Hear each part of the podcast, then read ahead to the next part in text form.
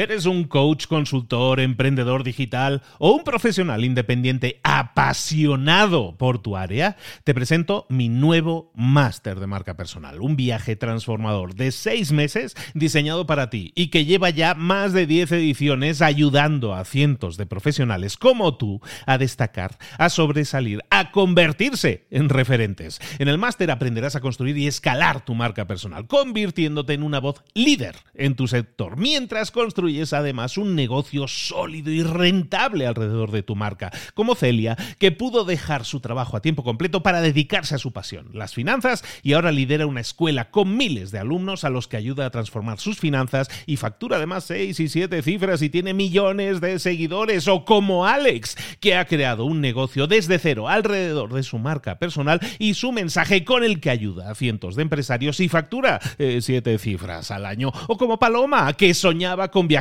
por el mundo y que ahora vive como nómada digital con cientos de miles de seguidores y más de 17.000 alumnos. Gracias al máster, su sueño pasó de ser una idea a una realidad rentable y reconocida. Este es el momento de que tú también dejes tu huella, de influir y de vivir por fin de tu pasión. Visita librosparaemprendedores.net barra marca y descubre muchas más historias de éxito de gente que confió en nuestro método. En junio comenzamos además la nueva generación y añadimos más novedades, más servicios y más soporte que nunca. Únete a la élite de profesionales que ya están cambiando sus vidas. ¿Estás listo? ¿Estás lista para desarrollar tu marca personal y ser nuestra próxima historia de éxito? Pues visita librosparaemprendedores.net barra marca y comencemos. ¿Cómo es posible que haya líderes, que haya empresarios, que haya personajes que son capaces de inspirar o de inspirarnos con todo aquello que hacen. ¿Y cómo es posible que nosotros a veces nos podemos esforzar hasta límites insospechados y nunca podemos conseguir llegar a ese nivel? ¿Cómo hacen esas personas para inspirar? ¿Cómo hacen esas empresas para inspirar? ¿Cómo podemos conseguir inspirar a nuestros propios empleados, a la gente que forma parte de nuestros equipos, para que se levanten todas las mañanas con ganas de venir a trabajar porque se sienten inspirados? Evidentemente, hay una razón, hay una clave para todo eso. La clave es el por qué. Y ese es el título del libro de Simon Sinek que vamos a ver hoy aquí en Libros para Emprendedores, un libro publicado en el año 2011. Un fantástico libro, en inglés se llama Start with Why, uno de los nuevos clásicos de esta década, que vamos a ver aquí hoy en Libros para Emprendedores. Y sin más, comenzamos.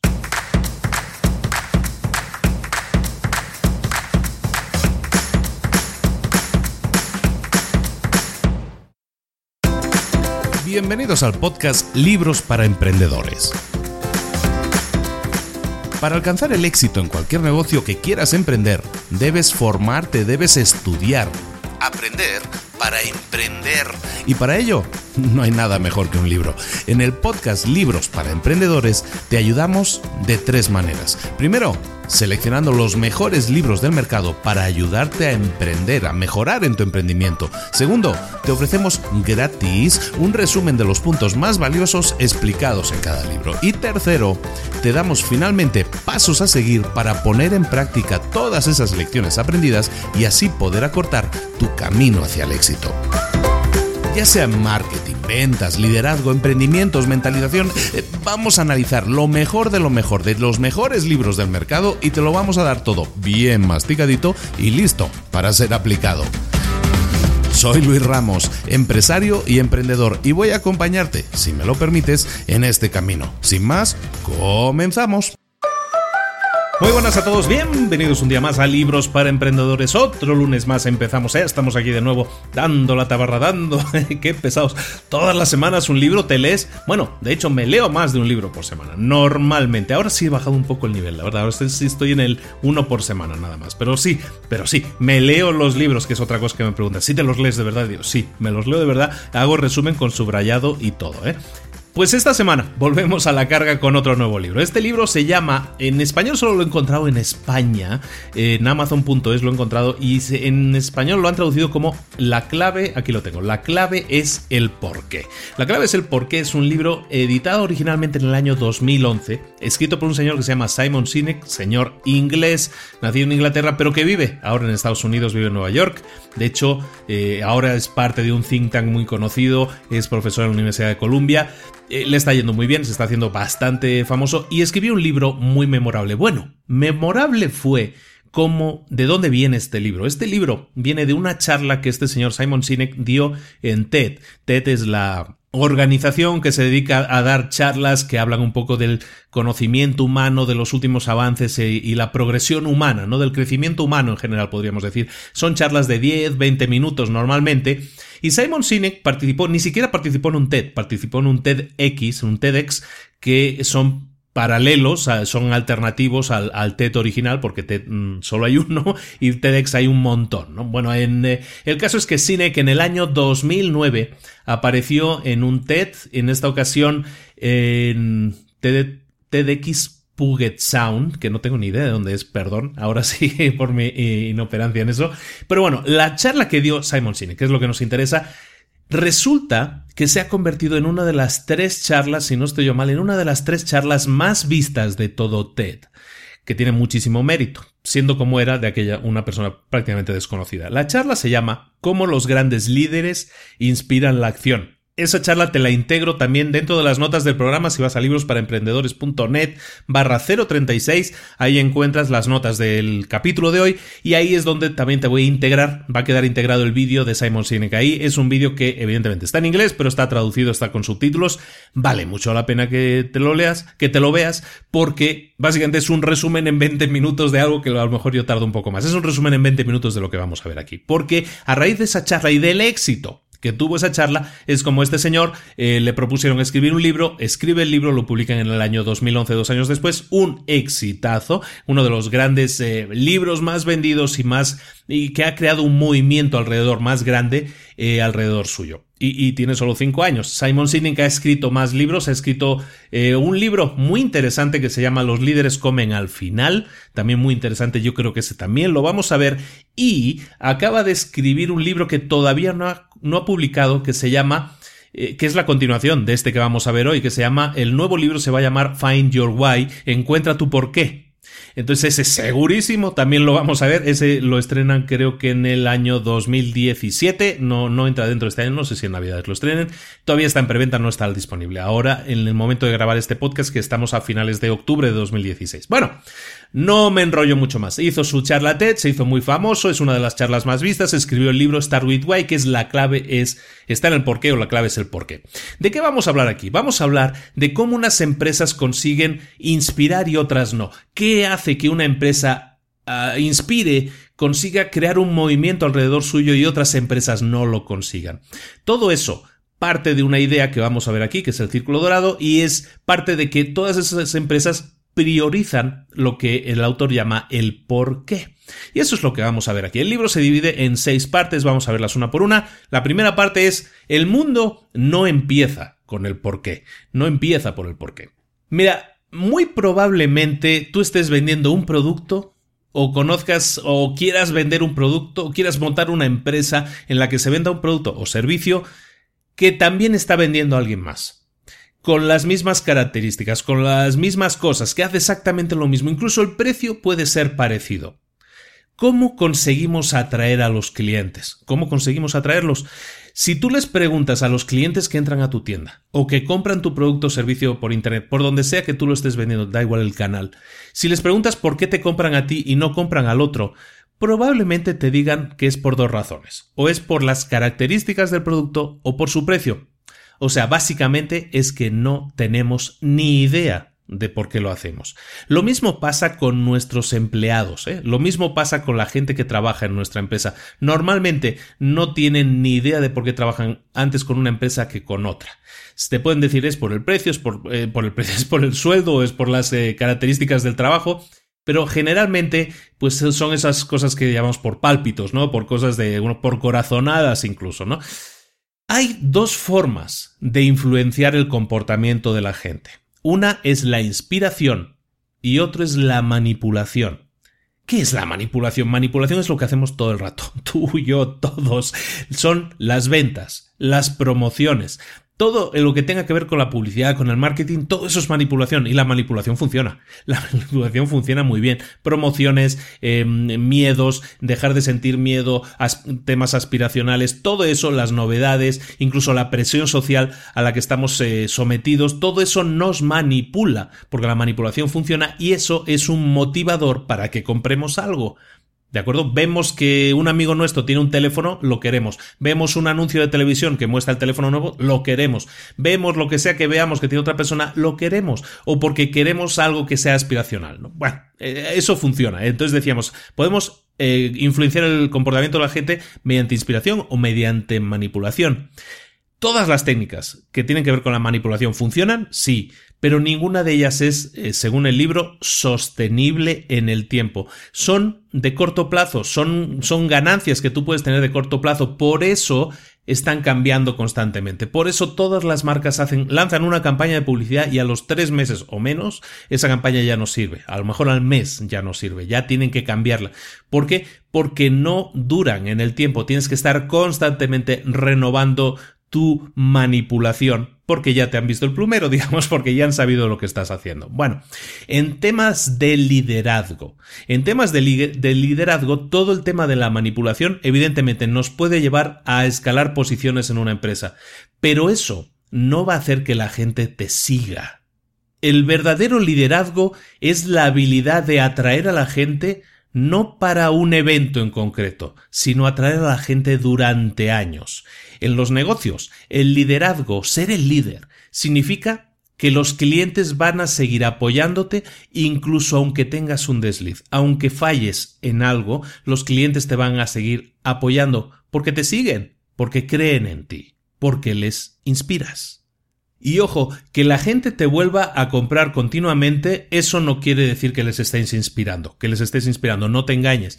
Que una, hay una, es diferente. La lealtad que hacer eh, ventas continuadas, ventas repetitivas. ¿En qué es diferente? Una venta repetitiva significa que la gente va a ir a tu negocio a comprar varias veces. La lealtad significa que la gente es capaz de despreciar un producto mejor o a mejor precio para continuar haciendo negocios contigo. Eso es lealtad. Es decir, perderse de algo mejor solo porque te son fieles, te son leales. Normalmente, los clientes que son leales ni se preocupan en buscar, en investigar si hay mejores opciones, en ver si la competencia hace algo mejor. Los que son leales son leales para siempre. Pero la lealtad no es fácil de ganar. Eh, que conseguir un, un, agente que te siga, conseguir clientes o gente que sean fans, que sea gente leal a ti, no, no, es algo que se consiga fácilmente. Conseguir que un negocio se repita, lo que decíamos, ventas repetitivas, eso sí es más fácil. Nos podemos ayudar de todo lo que estábamos comentando antes que tiene que ver con marketing y publicidad. Todo eso son manipulaciones. De lo que nosotros hablamos cuando hablamos de lealtad, de clientes que son leales, es de gente que está inspirada por nosotros. Recuerda, la manipulación no es sostenible, la lealtad sí es sostenible durante muchísimo más tiempo. Por lo tanto, cualquier empresa que piense a largo plazo, ¿en qué se debe fijar? En estar constantemente renovando sus técnicas de manipulación. Manipulación suena un poco mal, ¿no? Pero eh, renovar sus técnicas de manipulación, de marketing, de ventas, todo eso. O debería buscar crear un tipo de seguidor que sea fiel a lo que él produce. Para mí la respuesta lógica sería crear un seguidor y es en el trabajo que vamos a seguir viendo en este, en este resumen. Hay unos pocos líderes y que seguramente nosotros tenemos a los mismos líderes en la cabeza cuando pensamos en gente que inspira en vez de manipular, en gente que nos inspira a seguirlos, a escucharlos, a, entender lo que nos están explicando porque creemos en ellos, porque somos leales a la idea que ellos transpiran y transmiten. Esos líderes eh, ¿De qué estoy hablando? Por ejemplo, a mí siempre la imagen que me viene cuando pienso en estos líderes es Steve Jobs. Steve Jobs, el que era líder, el que era propietario de, de Apple, que ya tristemente fallecido, una de esas grandes pérdidas para la humanidad, yo creo, pues ese líder sigue siendo inspirador hoy en día, yo creo que sí, y ese es uno de esos típicos ejemplos de líderes que inspiran y que no manipulan.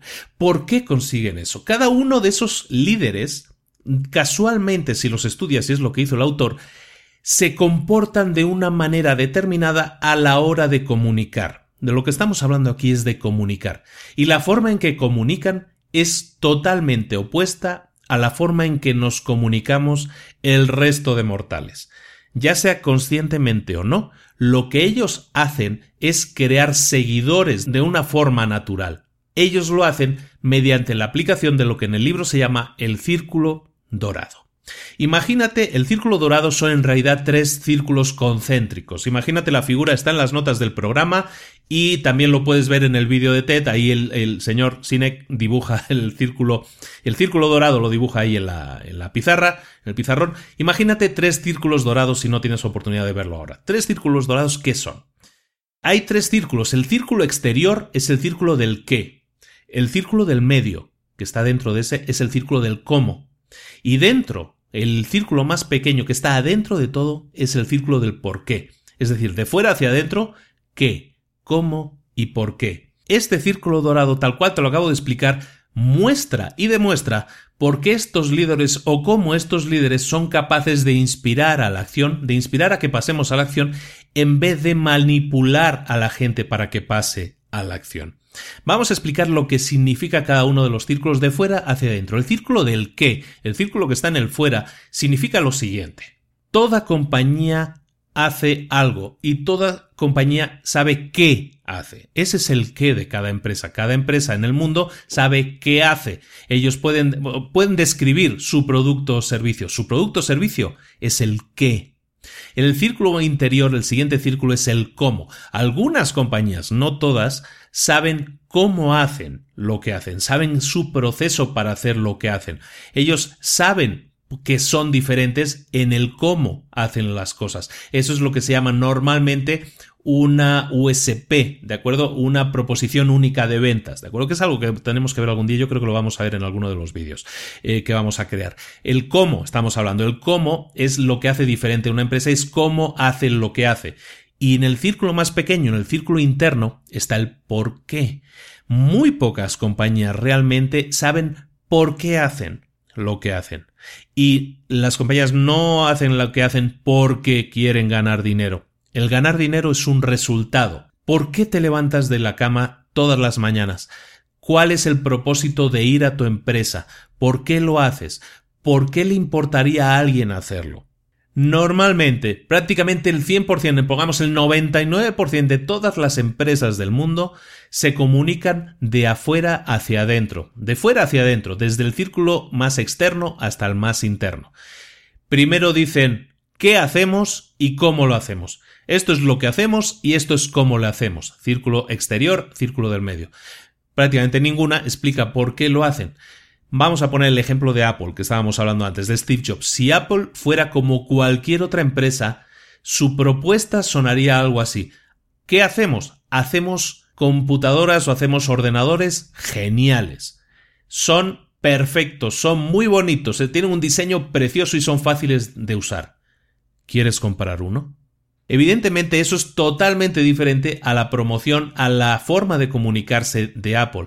Las compañías que inspiran empiezan por el porqué, empiezan por el círculo más interior. No hay manipulación en lo que hacen. Lo único que hacen es cambiar el orden de la información. Algo tan simple como eso. ¿Cómo se comunica Apple entonces? Se comunica desde dentro hasta afuera. Vamos a ver cómo lo hace. El por qué. En todo lo que hacemos creemos en retar el estado actual de las cosas y en pensar de forma diferente. La forma en que lo conseguimos es mediante el diseño de productos que son bellos por fuera y fáciles de usar. Como resultado de eso, resulta que hacemos computadoras o ordenadores geniales. ¿Quieres comprar uno? Como ves, comunican de forma diferente. Hacen una reversión, giran la manipulación, empiezan por el por qué, luego siguen con el cómo y acaban diciendo qué es lo que hacen. De esa manera el por qué es lo que nos motiva emocionalmente, mientras que el qué y el cómo sirven como evidencia de lo que nosotros ya sentimos. ¿De acuerdo? O sea, van primero al corazón para después ir a la cabeza. Muchas otras empresas pueden intentarlo, pueden intentar querer hacer lo mismo, pero para conseguirlo tienen que empezar con su porqué. Primero tienen que saberlo y luego ser capaces de comunicarlo. La gente no compra lo que haces, la gente compra por qué lo haces. Mira, precisamente esta semana hace 15 años que, se, eh, que salió a la venta el primer iPod. Y casualmente en el libro, en este libro, se menciona esa historia. Mira, en aquella época había una empresa bastante poderosa se llama Creative. Creative, que se escribe, Creative sacó un producto en el que explicó qué era el producto, pero no el por qué. Creative cuando promovía su producto nuevo lo que decía era que era un player, un, player de MP3 de 5 GB de capacidad. Así era como lo promovía. Entonces apareció una empresita con un tal Steve Jobs que se llamaba Apple la empresa y resulta que promovía un aparato que te permitía llevar mil canciones en tu bolsillo. ¿Cuál es el problema aquí? ¿A qué te estás enfrentando? ¿Ante un player de MP3 de 5 GB o ante mil canciones en tu bolsillo. El problema con Creative es que nos promovió un qué, nos promovió qué es lo que estaba vendiendo, un player de 5 GB. Mientras, eso es el mismo mensaje de Apple, porque 5 GB equivalían a mil canciones en tu bolsillo. Pero la diferencia es que Creative, que estaba promoviendo exactamente lo mismo, nos explicó qué era su producto, el círculo exterior, mientras que Apple nos dijo por qué necesitábamos ese producto. ¿Por qué era necesario ese producto para nosotros? Pues para llevar mil canciones en nuestro bolsillo. Y solo después, cuando ya hemos decidido que queremos un iPod, que estamos enamorados de un iPod, es entonces cuando el qué importa. Y es entonces cuando preguntabas a, Apple, oye, ¿y qué opciones tengo? Y entonces Apple al final lo que te decía era el qué. Y el qué es, ah, pues sí, tenemos una versión de 5 GB. También tenemos una versión de, de 10 GB. Hasta teníamos una versión con el iPod Classic de 40 GB, me parece. Esos ya son detalles tangibles, pero que son, tienen que ver con el qué, que es el círculo exterior, y es algo que eso te explican al final. Primero te explicaron el por qué, y el por qué es porque vas a poder llevar X cantidad de canciones en tu bolsillo, contigo a todas partes. Nuestra capacidad de decisión, nuestras decisiones siempre empiezan con el por qué, y es así como Apple hizo su oferta. Y es la misma oferta, es la misma estrategia que volvió a hacer siete años después con el iPhone y nueve años después con la tablet, con el iPad. Otro ejemplo en esa fase tecnológica, la empresa Dell, que hace computadoras, todo el mundo la conoce, supongo, la empresa Dell se define por lo que hace. ¿Qué es lo que hace? Computadoras. We make computers, dicen, no, nosotros hacemos ordenadores, hacemos computadoras. Cuando intentaron hacer players de MP3 les fue fatal, porque la gente pensaba que no debía comprar un player de MP3 de una empresa de ordenadores, pero Apple, que se define a sí misma por el por qué hace las cosas, entonces, evidentemente, ¿por qué hace las cosas? Porque piensa diferente. Entonces, eso le, abre la mente a hacer cualquier cosa. Si quiere hacer un player de MP3, lo puede hacer. Si quiere hacer teléfonos, lo puede hacer. Si quiere hacer tablets, lo puede hacer. Si quiere hacer un aparato para ver cosas en la tele, lo puede hacer. Si quiere ver un aparato que es un reloj que lo puedes poner, también lo puede hacer. Porque piensan diferente. Y lo que buscan es eso rebatir el status quo, luchar contra el status quo creando cosas que son diferentes. Y eso es lo que hace, y a eso se ha dedicado a innovar, porque eso es lo que nos vende Apple que hace, innovar, aunque sean cosas que ya existían. Porque todo eso que sacó Apple, pues realmente ya existía, pero Apple lo envolvió en el porqué de la empresa. ¿El porqué? Pues que pensamos diferente. ¿Cómo lo hacemos? Creando productos de diseño espectacular ¿Y qué hacen esos productos? Pues bueno, pues unos resulta que son muy buenos ordenadores, otros son muy buenos teléfonos y el otro son muy buenas tabletas para trabajo. Eso es la diferencia a la hora, recuerda, a la hora de comunicar. No estamos vendiendo cosas diferentes, estamos comunicando lo que hacemos de forma diferente. El mismo ejemplo sale en un capítulo muy interesante. Me gusta mucho este ejemplo. Imagina que una compañía a finales del siglo XIX dijera que construía trenes y vías. Eso es lo que les definía a esa empresa, ¿no? En el siglo XIX, pues construir eso era como lo supermoderno, ¿no? No, construimos trenes y construimos vías de tren. Perfecto. Pero eso es definirse por lo que hacen. Si ellos continuaran haciendo trenes e ignoraran que había aparecido el avión, esa empresa moriría. Si se hubieran definido a lo mejor como una empresa que lo que hace es dedicarse a transportar a grupos de gente de un lugar a otro de la forma más cómoda posible, seguramente esa empresa podría haber subsistido y haber incorporado a su rango de productos, pues por ejemplo el avión, por ejemplo barcos o por ejemplo cualquier otro medio de transporte que sirviera para transportar a gente, a grupos de gente, de forma cómoda, lo más cómoda posible. Y no simplemente somos una empresa que fabrica trenes y vías. Esa es la diferencia entre el qué y el por qué. En el definirse de una manera o de otra te permite también desarrollarte de una manera o de otra o quedarte anclado. Por si te quedas en el qué, y más ahora en estos tiempos en que todo evoluciona tan rápido, no te puedes quedar anclado en el qué. Siempre tienes que estar anclado al por qué hacer las cosas. Buscarlo si no lo sabes. El poder del por qué no es una opinión, está basado en la biología, no pasa por casualidad. Si tú pillas un cerebro, el cerebro de una persona y lo cortaras, digamos, por la mitad, eh, de arriba hacia abajo, digamos, en línea vertical, y, lo analizaras, verías que el cerebro se corresponde exactamente con esas tres capas también. En el cerebro hay una capa externa que se llama neocórtex, la corteza exterior, que se corresponde con el qué, porque ahí es donde tenemos los pensamientos relacionales, donde tenemos el pensamiento analítico, donde tenemos el lenguaje, todo eso está en la corteza externa que se corresponde en este círculo dorado con el qué. El cerebro límbico, que está dentro de debajo de esa corteza, que es la parte más interna del cerebro, se correspondería en este círculo dorado con el cómo y el por qué. En ese cerebro límpico no hay control sobre el lenguaje. Por lo tanto, nosotros eh, ahí no necesitamos especificaciones técnicas, no necesitamos especificaciones analíticas. En esa parte del cerebro no, se, no existe la capacidad de analizar esos datos. Lo que sí existe es la capacidad de sentir y la capacidad de emocionar. Eso, todo eso está dentro del cerebro límbico, en la parte interior, que es precisamente lo que se correspondería con el cómo y el por qué.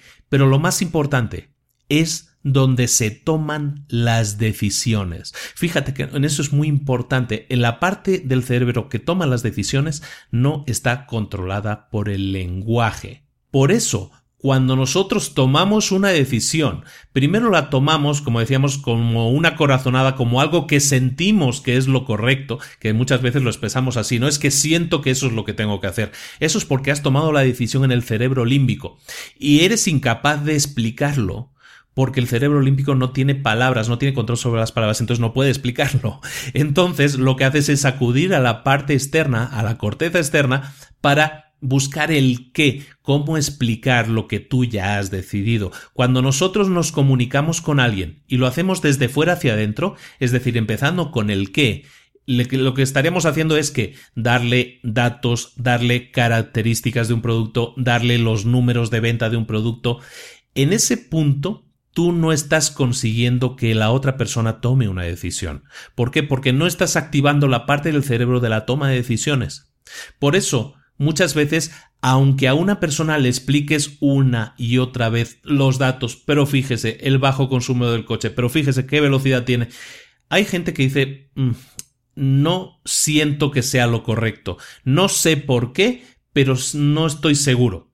Eso es porque nos hemos quedado intentando convencer a esa persona de que nuestro producto es bueno, pero lo estamos intentando hacer desde la corteza, desde la parte externa, con el qué, con los datos. Por eso, siempre y también en marketing se habla mucho, tenemos, no es tan importante los datos, los, los detalles que demos, las características de un producto, como los resultados que puede dar ese producto, que es ni más ni menos que el por qué esa persona necesita tu producto. En cambio, Cuando te comunicas desde dentro hacia afuera, estás hablándole directamente a esa parte del cerebro que controla la toma de decisiones. Y es entonces cuando la parte lingüista, lingüística perdona, del cerebro, que es el neocórtex, entonces intentará racionalizar la emoción que nosotros ya estamos sintiendo. Los pálpitos, las corazonadas, todo, cuando hablamos de tengo una corazonada, quiero hacer esto porque siento que es lo correcto, todo eso es porque viene por la parte del cerebro límbico. Muchas empresas, la mayoría, la gran mayoría de las empresas, fallan en su comunicación porque no entienden el sentido del por qué hacer las cosas, no entienden que el porqué de las cosas es lo que nos fuerza a nosotros como seres humanos a tomar decisiones, mucho más que cualquier prueba empírica que podamos eh, admitir, que podamos recibir. Las pruebas no nos importan tanto como que consigan conquistar nuestra capacidad de decisiones, que es parte del cerebro límbico. Eso lo hacemos con el porqué de las cosas. Entonces está claro, la clave está en el porqué, eso está claro, hay que empezar por el porqué, pero empezar por el porqué es solo el principio, ¿eh? Hay mucho más que hacer, es decir, no solo porque definamos el por qué automáticamente vamos a empezar a vender como locos, no, hay muchísimo más trabajo que hacer. No tienen que ser solo palabras, el círculo dorado para que funcione tiene que tener un equilibrio entre lo que decimos y lo que hacemos. El por qué hacemos las cosas tiene que estar claramente definido. Nosotros como líderes de nuestras empresas tenemos que ser capaces de explicar con total claridad porque la organización hace lo que hace, para que todos los miembros de la organización estén inspirados por ese porque esa idea tiene que ser una creencia común a todos los miembros de la organización. Hablando del cómo, una vez tengamos muy claro el porqué y lo hayamos transmitido a toda la organización, viene el cómo, que es el círculo eh, central, el círculo que está en el medio, necesita disciplina. Eh, encontrar el por qué es la parte fácil, al final de todo es simplemente definirlo.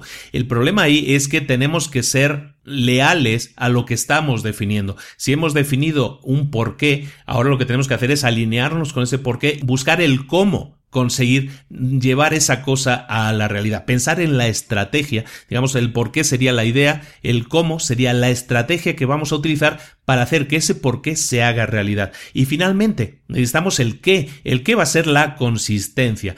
¿Qué es el por qué? El por qué es una creencia.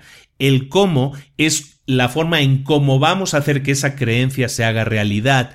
Y el qué es la prueba palpable y consistente de que lo que decimos, que es el por qué, y lo que hacemos, que es el qué, son la misma cosa. Eso, es decir, la congruencia, a veces es muy complicado hablar así, ¿eh? como muy filosófico, ¿no? Pero al final es ser congruente. Si eres congruente entre lo que dices y lo que haces, te conviertes en una persona más auténtica. No es suficiente que tú digas que ¿por qué hago las cosas? Pues porque quiero acabar con el hambre en el mundo, por ejemplo. Ese es mi porqué y es algo que a la gente le puede inspirar mucho. Pero si luego no defino el cómo voy a hacer eso, el vehículo que voy a utilizar para hacer que esa visión que yo tengo, mi porqué, se haga realidad, entonces ya no va a haber congruencia. Pero si yo diseño una forma, un cómo hacer las cosas para acabar con el hambre en el mundo, entonces sí voy a poder tener una estrategia que funcione. Y luego finalmente lo que tengo que hacer es implementarla. Decirle, sí voy a acabar con el hambre en el mundo, voy a hacerlo, ¿cómo voy a hacerlo? De tal manera. Y aquí están los resultados. He implementado lo que yo decía, lo puse en práctica en tal aldea y funcionó. Eso es consistencia, eso es inspiración, eso es hacerte ver como alguien auténtico. Me remito de nuevo a las charlas TED. Hay cientos, sino miles de charlas TED, buscas las más vistas, vas a ver que las personas que aparecen en esas charlas funcionan de esa manera. A lo mejor inconscientemente, o a lo mejor conscientemente. Lo que está claro es que tienen un porqué que les mueve.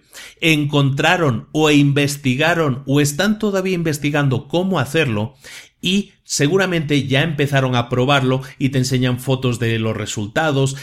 Esa es típica estructura de TED. ¿Por qué funciona? ¿Por qué esas charlas de TED funcionan? Porque nos inspiran, porque creemos en esas personas, porque nos transmiten directamente al cerebro olímpico. Al cerebro olímpico nos tocan en la parte interna del cerebro y eso hace que creamos en ellos, compartamos la idea y queramos ser partes de su de ser sus seguidores, de ser partes de ese equipo, de ese grupo. Entonces recuerda también algo muy importante, la diferenciación. Cuando hablamos de diferenciación en nuestros productos o servicios, tenemos la tendencia a pensar que la diferenciación se produce en el cómo y en el qué hacemos. Si queremos ser diferentes, tenemos que hacer algo diferentes. No, la diferenciación se produce siempre en el por qué y en el cómo lo hacemos. ¿De acuerdo? Siempre tenemos que tener un por qué hacemos las cosas y la estrategia escogida para llevarlo a la práctica es lo que realmente nos va a diferenciar de cualquier otra empresa, de cualquier otro negocio que esté vendiendo lo mismo que nosotros, incluso al mismo precio, porque eso es el qué. Nosotros nos diferenciamos a un nivel mucho más profundo que es el qué, el por qué hacemos lo que hacemos. Y eso nos lleva a la parte de creación de equipos también. Nosotros no podemos hacerlo todo nosotros solos. Siempre hablamos de que tenemos que delegar, de crear sistemas, tenemos que tener un equipo. Entonces, ¿cómo tenemos que contratar a la gente? Pues tenemos que utilizar las mismas técnicas del por qué y no tanto del qué. Lo que nosotros buscamos es gente que crea, que confíe en nosotros y que demuestre esa confianza. No vamos a contratar a la gente por las habilidades o por el currículum que tengamos de esas personas. Nosotros tenemos que ser capaces, como decíamos antes, de comunicar el por qué hacemos las cosas y contratar a gente que crea lo que nosotros creemos. Cuando nosotros contratamos a gente que cree lo mismo que nosotros, eso es el camino hacia el éxito. Nunca contrates por habilidades, por currículum, contrata por actitud. Cualquier habilidad, cualquier conocimiento se le puede enseñar más tarde, pero la actitud no se puede enseñar. Se tiene o no se tiene. Está alineado con tus valores, con tu porqué o no está alineado. Analiza a la gente que ya tengas en tu equipo y analiza a los que son exitosos, a los empleados que realmente están alineados con lo que tú piensas. ¿Por qué son empleados exitosos? ¿Qué les une? ¿Qué, ¿En qué están alineados con la empresa? Analízalos, investiga cuál es su personalidad, en qué son diferentes del resto y busca a otras personas que tengan las mismas características, las mismas creencias, que piensen de la misma manera que tus empleados más exitosos. Y de esa manera vas a construir un equipo triunfador cuando un empleado comulga con la filosofía, con la política de la empresa, comulga con el porqué de la empresa, es mucho más fácil que ese empleado tenga un compromiso profundo con la empresa, que dé pasos adicionales cuando son necesarios, que no se vaya a la hora que tiene que irse si es necesario que se quede 10 minutos más porque la empresa se lo, se lo, requiere, o a lo mejor no se lo requiere, pero porque la empresa, el movimiento, el porqué de la empresa lo necesita. La gente que cree en lo que hace, que cree en la empresa que trabaja, que, que genera lo que se llama una cultura organizacional. Y eso tiene que ver con que la gente esté alineada y piense de la misma manera. Ahí es donde el porqué de la empresa es fundamental cuando esa cultura se crea, cuando esa sensación de ese sentimiento, esa sensación de pertenencia a algo más grande que tú se crea, entonces la gente viene a trabajar sabiendo que sus compañeros, sabiendo que sus jefes, sabiendo que toda la organización como un solo ente, como en un conjunto único, está preocupándose los unos de los otros, porque todos formamos parte de un mismo organismo, pluricelular en este caso, que es el encargado de hacer que el movimiento, que el porqué, que es la idea que les mueve a todos, salga adelante y triunfe. Para que un producto tenga éxito, se, reconoce que tiene que llegarle a un 15, que tiene que dominar un nicho de mercado del 15 al 18%. Es entonces cuando el crecimiento se produce de una manera extraordinaria. Pero el objetivo de un negocio, y esto es algo en lo que fallan la mayoría de negocios, eh, no es simplemente vender a toda persona que quiera comprar el producto, ofrecérselo a todo el mundo. Lo que tenemos que hacer con nuestros productos o servicios es siempre encontrar a la gente, igual que a la hora de fichar gente para nuestro equipo, fichamos a la gente que piense como nosotros, que esté alineada con lo que nosotros pensamos.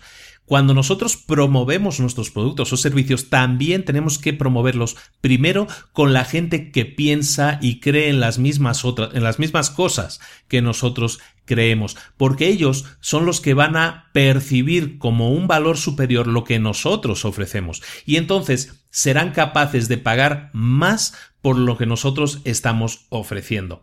Eso es lo que hace Apple. Apple cuando saca un nuevo producto, bueno, cuando saca un nuevo producto. Un producto que nadie ha visto, que nadie es capaz de tocar. Hay gente que hace filas durante dos días delante de la puerta de la tienda para ser los primeros en comprar ese producto, porque el valor percibido para esa gente es superior al que nosotros tenemos. Yo puedo haber comprado un iPhone, sí, puedo haber comprado un iPhone, pero lo que nunca he hecho yo es hacer una cola de dos días para comprarlo. Pero hay gente que sí lo hace. Esa gente percibe como un valor superior ese teléfono, a lo mejor mucho más de lo que yo hago. Yo soy parte de la masa que va a venir después a comprar como hacen millones de personas. Pero lo que hace Apple es generar ese ruido entre gente que está perfectamente alineada, que entiende el porqué de la empresa, que, como en el caso de Apple dice, piensa diferente y esas personas son capaces de hacer esfuerzos adicionales, lo mismo que hablamos de los empleados, son capaces de hacer esfuerzos adicionales para eh, apoyar a ese producto, porque lo que están haciendo es básicamente apoyar, hacer ruido para que ese producto le vaya mejor todavía. Esos son seguidores fieles. En tu empresa tienes que tener el, el, por qué y tienes que tener el cómo y tienes que tener el qué, pero el qué de una empresa, lo que haces, eso puede cambiar, tus productos pueden cambiar, lo que no puede cambiar es el por qué. Tú, como dueño, como director, como inspiración de la empresa, estás en el centro de ese círculo. Tú estás en el porqué, tú defines cuál es el porqué.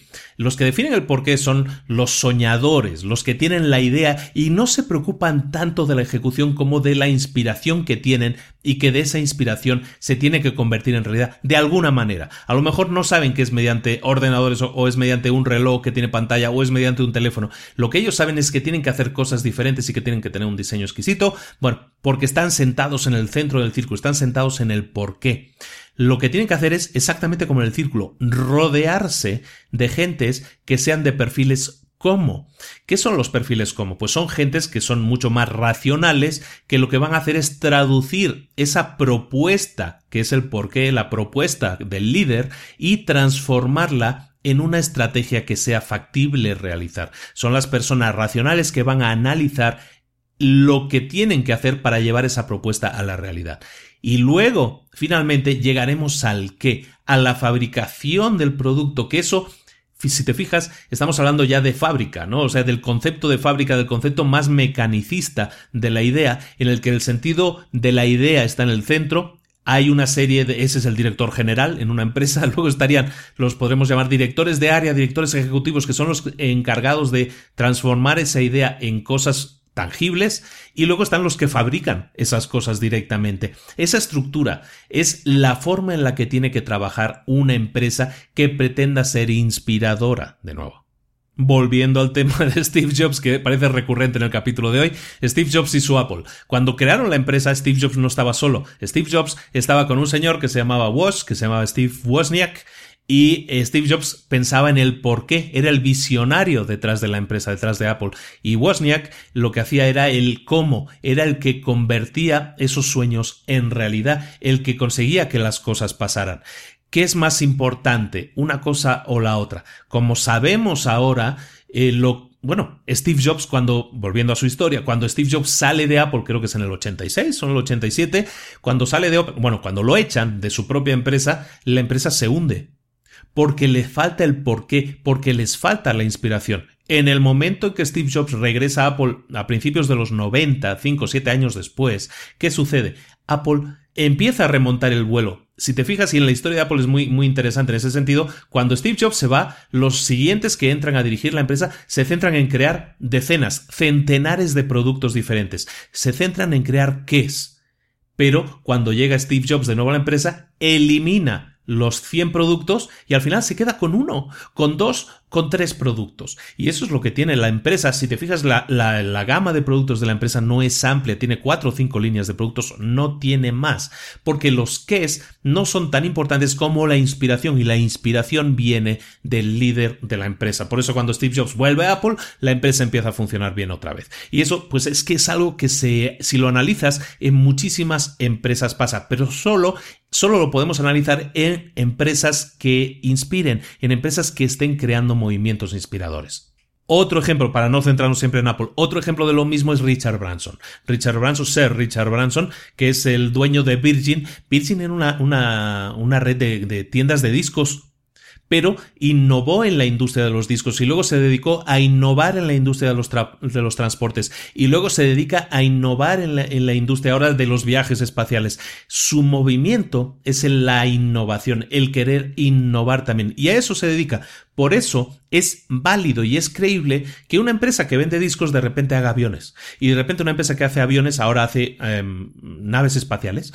¿Por qué? Pues porque se dedican a innovar. Es el mismo caso, son empresas y personas y personajes que inspiran. El mayor reto de un emprendedor es conseguir el éxito, porque muchas veces confundimos, como dicen en el libro, los logros con el éxito. ¿Qué es la diferencia entre logros, logros y éxito? Logros es aquello que viene como resultado de lo que tú haces. Cuando haces el qué, consigues cosas, evidentemente has conseguido logros, pero el éxito nunca viene del qué. Tú como emprendedor, tu éxito no va a ser hacer cosas. Ese no es tu éxito. Tú tienes que tener un porqué. Tú como persona tienes que buscar el por qué te motivas. La clave de tu éxito, ¿cuál va a ser? Es, precisamente lo hablábamos esta, en el, la newsletter de este mes, por, por cierto, ¿no? Hablamos que tienes que tener claro qué es lo que quieres, cuál es tu objetivo en la vida, el por qué.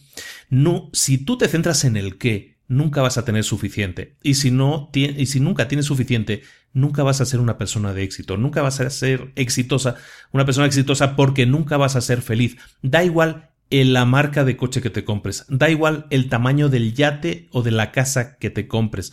Nunca vas a tener suficiente porque te estás centrando en el qué y te comparas con otras personas a través del qué, pero nunca a través del por qué. Las personas exitosas tienen el círculo dorado, el círculo dorado en equilibrio. Ellos están en búsqueda de su por qué. Tienen el por qué hacen las cosas lo tienen muy claro. Rinden cuentas mediante el cómo porque es la definición de cómo van a hacer las cosas. Y el qué es el resultado, la prueba tangible de que han conseguido poner en práctica aquello en lo que creen. Pero es nada más un resultado de una creencia pero no es un objetivo, nunca es un fin en sí mismo. Y eso es importantísimo, es la gran lección para mí de este libro y es la que te tienes que llevar también. Nunca te centres en conseguir cosas que tu meta no sea conseguir dinero, sino que tu meta sea conseguir un porqué, darle un sentido a tu vida, una felicidad, un éxito. Buscar el equilibrio en eso es mucho más importante que si algún día vas a ser capaz de comprarte un Ferrari o un Lamborghini. ¿Qué sentido tiene eso? ¿Eso te va a dar felicidad? En cuanto veas a otro que tiene otro Ferrari, otro Lamborghini, o que tiene dos, o que tiene cinco, no vas a sentir envidia, no te vas a sentir que no estás realizado. Eso es porque te centras en el que. Céntrate siempre en el por qué haces las cosas. Ponte metas en ese sentido y entonces va a ser mucho más fácil que las alcances y si alcanzas tus metas vas a lograr lo que conocemos como éxito. Y recuerda que el que inspira es el líder, pero el líder tiene que ser capaz, es otra de las ideas claves del libro, el líder, es capaz de inspirar a los suyos, a su empresa, para que su empresa esté guiada por el mismo porqué. Por eso Steve Jobs muere y la empresa sigue guiándose en el mismo sentido esta vez, porque está inspirada por el porqué que creó esa persona.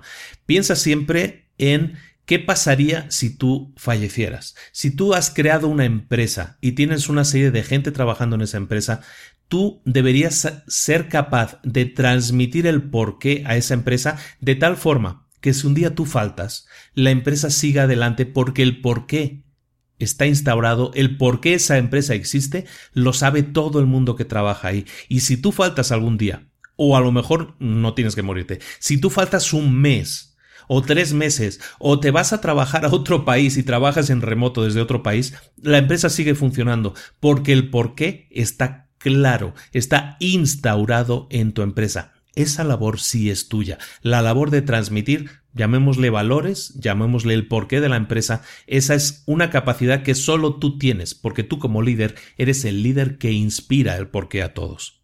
Y terminamos con saber de dónde proviene el porqué de una empresa, cuál es el origen del porqué, a cómo descubres el porqué. El porqué no viene de mirar a tu alrededor, de mirar qué es aquello que quieres conseguir, de entonces pensar en la estrategia que vas a hacer para conseguir eso. Es exactamente lo contrario. El por qué no nace de un estudio de mercado, el por qué no nace de una eh, serie de entrevistas que hacemos a clientes satisfechos o incluso a empleados satisfechos. De ahí no viene el por qué. Tenemos que mirar en la dirección opuesta, en la dirección opuesta a todo eso que estamos comentando. Encontrar el por qué es un proceso de descubrimiento, no es algo que inventemos, no es una invención. El por qué ya existe, nuestra labor es descubrirlo, aprender el por qué, descubrir el por qué de una empresa, de una organización, o entender el porqué de cualquier movimiento social, siempre empieza por analizar una sola cosa. Y esa sola cosa eres tú. Tienes que empezar por ti mismo, analizarte a ti mismo y el por qué haces las cosas. El porqué de cualquier organización siempre viene de las creencias del fundador de esa organización. Por lo tanto, el porqué de una empresa normalmente existe mucho antes de que exista la propia empresa, la propia organización. Es la causa de que esa empresa exista, porque una empresa, al final, también es un qué, es un medio para, es un, resultado del por qué, que es algo que genera, que tiene, que posee en su interior el creador, el fundador de la empresa, y ese fundador, ese creador o creadora de la empresa, ese eres tú. Un verdadero líder requiere de dos cosas, el liderazgo en general requiere de dos cosas. Una visión del mundo que todavía no existe, una visión del mundo que quiere ser realizada pero que todavía no existe. Y lo segundo que requiere es de la habilidad para comunicarlo. Eso es la esencia del porqué. Saber que tienes una visión y saber comunicarla y crear entonces como resultado el cómo y el qué. El cómo será el equipo, la transferencia de datos que vas a hacer a las personas que se van a encargar de hacer la realidad. Y el qué va a ser al final el resultado, el producto. Pero el producto, recuerda, puede ser cualquier cosa que tú quieras generar. El producto es un resultado del por qué. Por eso si hoy tu producto es X y dentro de un año tu producto es Z, da igual. Si está alineado con el por qué, con la visión del mundo que tú tienes, entonces eres un verdadero líder y eres un verdadero líder que inspira. Eso es todo, señores. Hasta aquí hemos llegado con el resumen de La clave es el porqué de Simon Sinek. Un libro muy bonito, muy recomendable y que hace mucho pensar en la manera en que tenemos que organizarlos, en la manera que tenemos que crear las cosas, en a dónde queremos llegar, en saber el punto A en el que nos encontramos y saber definir el punto B al que queremos llegar, el establecer metas, el establecer destinos y el establecer qué es lo que va a ser para nosotros el éxito. Ser capaz de comunicarlo, ser capaz de transmitirlo, empieza por saber por qué quieres hacer las cosas. No puedo dejar de recomendar que para todos aquellos que no sepan cuál es su porqué, tengo un producto que se llama Mi Historia Esencial y no pretendo aquí venderlo porque sí, la verdad es que sí está muy asociado con todo eso que, que, que, en lo que yo creo está muy asociado con lo que se comunica aquí en el libro. Y básicamente Mi Historia Esencial lo que hace es ahondar mediante preguntas, mediante una especie de interrogatorio amigable en ti mismo, para que busques dentro de ti el por qué haces las cosas. Y de esa manera seas capaz de, entendiéndote a ti, saber transmitir el por qué quieres hacer las cosas al resto de tu equipo, al resto del mundo, porque tus clientes tienen que saber el por qué tú haces las cosas. Eso lo puedes conseguir con mi producto, lo puedes conseguir con cualquier otro producto que se dedique a eso. Si no, léete este libro y espero que te pueda inspirar a hacerlo. Pero si necesitas ayuda, sabes que aquí me tienes y te puedo ayudar también en ese proceso de descubrimiento. Así es en mi historia esencial y lo puedes encontrar ahí en la página adn10x.com, que es una página donde estamos poniendo cursos que estamos generando de temáticas diversas. Bueno, espero que te haya mucho gustado el libro. Te recomiendo eso. También te recomiendo que vayas a librosparaemprendedores.net barra 036 que es el, las notas del programa. ¿Y ahí qué vas a encontrar? Pues vas a encontrar el resumen, vas a poder escuchar este programa también de manera online, haciendo play ahí directamente. Vas a poder ver el vídeo de Simon Sinek que presentó en TEDx en el año 2009 y que es también eh, lo mismo que nosotros estamos transmitiendo aquí en este resumen. Y recuerda, date de alta en Facebook. Date de alta en Facebook en nuestra página Libros para Emprendedores. La encuentras directamente si la buscas en Facebook. Y si no te apetece buscarlo, vas a nuestra página web. Allí vas a ver el link a Facebook en la parte izquierda de la pantalla. Haces clic y ya vas a nuestra página. Y también, si quieres participar en los retos para emprendedores, que es nuestro grupo privado gratuito, en el que cada mes hacemos un nuevo reto y que el próximo mes de noviembre, que ya está aquí a la vuelta de la esquina, vamos a escribir un libro. Nada más y nada menos. Bueno, no uno. Vamos a escribir muchos, porque cada uno va a escribir un libro. Bueno, el que quiera participar va a escribir un libro. Es un grupo gratuito en el que nos estamos motivando mutuamente a conseguir retos y a conseguir cosas más grandes en nuestra vida. Te invito también a que vayas. Si no sabes dónde, si no sabes buscar en Facebook, vete a la página librosparaemprendedores.net barra retos y eso te lleva directamente al, grupo de retos para emprendedores. Te invito también a que te des de alta en la lista de correo. Ya hemos habilitado ya la lista de correo oficialmente con contenido premium gratuito que vas a recibir periódicamente y que creo que te va a encantar, basado en todo lo que estamos hablando aquí últimamente basado en la creación de sistemas, en los puntos A y B, en el buscar el porqué de las cosas, todo eso lo estoy tratando también, lo voy a tratar en estos próximos días. Empieza ya una macroinvasión de, de correos electrónicos que espero que te ayuden mucho. Son de puro contenido y espero que te motiven a pasar a la acción porque eso realmente es de lo que se trata. Hablando de pasar a la acción, sabemos ya todos que hay una newsletter, que Libros para Emprendedores tiene su propia newsletter que se edita cada mes y que es un exitazo. Este mes ha sido fantástico porque aparte del mes de octubre hemos sacado, he sacado el volumen el número 4 de la newsletter y es realmente un volumen porque son casi 50 páginas de información precisamente de cómo crear una empresa que te dé libertad y, y empieza todo. Empieza todo siempre creándola con un porqué en mente. Todo eso lo puedes ver en este mundo, en este microcosmos que es Libros para Emprendedores, que ya no es solo un podcast, sino que también es newsletter, que tenemos un grupo de Facebook con 21 a 22 mil personas, ya no sé ni cuántas hay, que tenemos casi 3 mil personas en, los grupos, en el grupo de retos para emprendedores, que tenemos 12 mil personas ya en la lista de correo. en definitiva, que somos una gran familia y que estamos aquí para compartir y que la mayoría de nuestro contenido es gratuito, ahí lo tienes para lo que necesites y bueno, pues hay contenidos que son un poco más premium, a lo mejor sí hay que pagar un poco, pero yo creo que el precio es muy justo y vale mucho la pena. Espero que te haya gustado mucho el programa, espero que te haya gustado mucho el episodio. Una última cosa. Para todas aquellas personas que me escuchan desde Estados Unidos principalmente, me puse una meta y la quiero compartir aquí. Mira, no lo iba a comentar, pero lo, voy a compartir aquí. Lo estuve comentando con un podcaster de Estados Unidos en privado. Y es lo siguiente. Yo, hasta donde yo sé, no existe ningún podcast en español que haya conseguido llegar nunca a la lista de podcast top en iTunes en Estados Unidos. Eh, desde luego, la lista general no, pero la lista a lo mejor de negocios o la lista de marketing y empresa, que es en la que nosotros estamos, yo nunca he visto ningún podcast en español. Yo me he propuesto ser el que nuestro podcast, porque esto es algo nuestro, ya, que nuestro podcast Libros para Emprendedores sea el primer podcast en español que conquiste en las listas de los 100 podcasts más escuchados en Estados Unidos. Me consta que estoy ya por descargas en esa lista, pero sin embargo no aparezco iTunes, y en este caso Apple, volvemos a hablar de Apple hoy, es increíble. Apple eh, maneja mucho el tema de las listas mediante las, eh, las opiniones que tú puedes dejar a través de iTunes. Entonces esto se lo pido a todas aquellas personas que me escuchen desde Estados Unidos, que escuchen el podcast desde Estados Unidos y que tengan la posibilidad, el tiempo y que me quieran hacer el favor de ir a iTunes de Estados Unidos y valorar este programa, valorar el episodio, valorar lo que quieras. En definitiva, valorar el podcast para que haya pues muchas más eh, opiniones, muchos más puntos positivos eh, y que eso nos ayude a subir en esas listas. Es un sueño, a lo mejor, a lo mejor es imposible porque directamente si es en español no aparece, no lo sé. Espero que no sea así de todas maneras. Y me he puesto ese reto que antes de final de año podamos aparecer, aunque sea en el puesto 99 o en el puesto 100, me da igual. El tema es aparecer y eso si lo logramos va a ser un éxito, un reto para todos y un éxito también de todos. Lo dejo aquí, el guante. Ojalá todos nuestros eh, compañeros que están en Estados Unidos lo puedan hacer.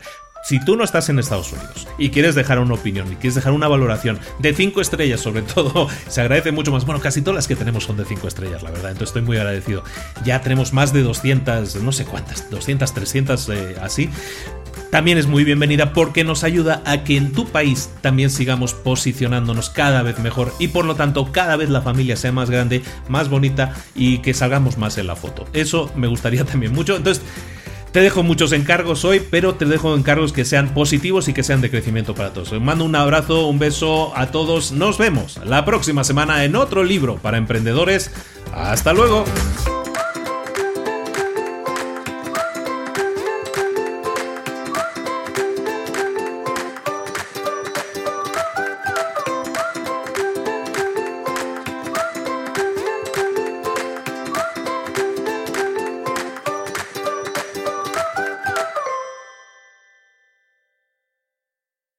¿Eres un coach, consultor, emprendedor digital o un profesional independiente apasionado por tu área? Te presento mi nuevo máster de marca personal, un viaje transformador de seis meses diseñado para ti y que lleva ya más de 10 ediciones ayudando a cientos de profesionales como tú a destacar, a sobresalir, a convertirse en referentes. En el máster aprenderás a construir y escalar tu marca personal, convirtiéndote en una voz líder en tu sector, mientras construyes es además un negocio sólido y rentable alrededor de tu marca, como Celia, que pudo dejar su trabajo a tiempo completo para dedicarse a su pasión, las finanzas, y ahora lidera una escuela con miles de alumnos a los que ayuda a transformar sus finanzas y factura además seis y siete cifras y tiene millones de seguidores, o como Alex, que ha creado un negocio desde cero alrededor de su marca personal y su mensaje con el que ayuda a cientos de empresarios y factura eh, siete cifras al año, o como Paloma, que soñaba con viajar por el mundo y que ahora vive como nómada digital